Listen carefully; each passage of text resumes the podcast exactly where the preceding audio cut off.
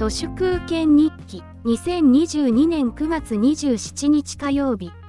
大広は今日大広のウェブサイトに当社執行役員の逮捕についてというリリースを出しました。高橋治之と深見和正の2名がそれぞれ再々逮捕再逮捕されている電通は未だに放火無理の一切ノーコメントで改めて電通という会社の頭のおかしさが世間にダダ漏れしています。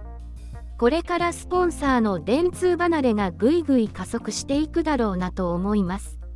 当然ですよね。高橋治之は今日で3度目の逮捕ですからこのままいけば年内いっぱいどころか300日も小菅に留め置かれた籠池夫妻の留置期間を超える可能性が高いです。まさに安倍菅時代のスタンダードである人質司法全開です。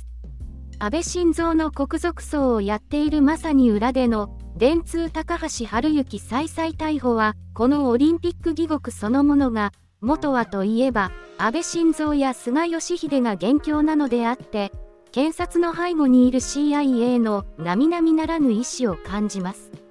読売なんて国賊総会死後の14時7分に高橋治之深見和正再々逮捕。再逮捕の速報を打っています。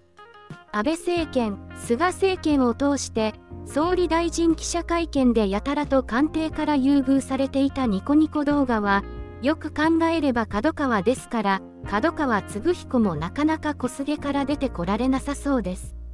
結局五輪義国で電通がピンポイントで食い物にしていたのは青木とか角川とか大光とかあまりにもビジネスが古臭すぎて自然淘汰されつつあるから五輪で一発勝負に出ざるを得なかったみっともない企業ばかりです。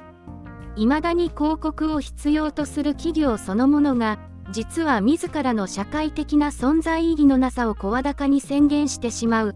まさに広告とは語るに落ちるネガティブな機能だけ持つようになりました。大広が五輪協賛を取り継いだのは英会話学校の広告主と言われていますが英会話学校ビジネスも Google の AI によってまるで存在価値のなくなりそうな先のない寂しいビジネスです。日本ではテレビ広告すべての市場規模よりも YouTube 単体の広告市場規模が上回るようになってしまいました。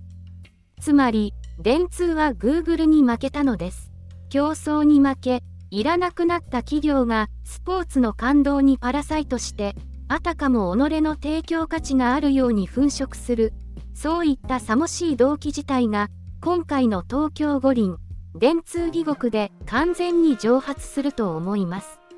統一教会問題も国賊葬問題も東京五輪電通義国から関心をそらすスピン報道でしかありませんが明日から金曜日までに CIA が自民党の政治屋さん逮捕までいけるかどうかでこの義国そのものの広さも深さもある程度占えるだろうなと思います。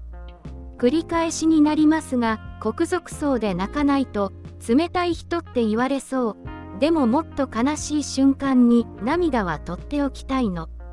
本日は以上です。ありがとうございました。人の行く裏に道あり花の山。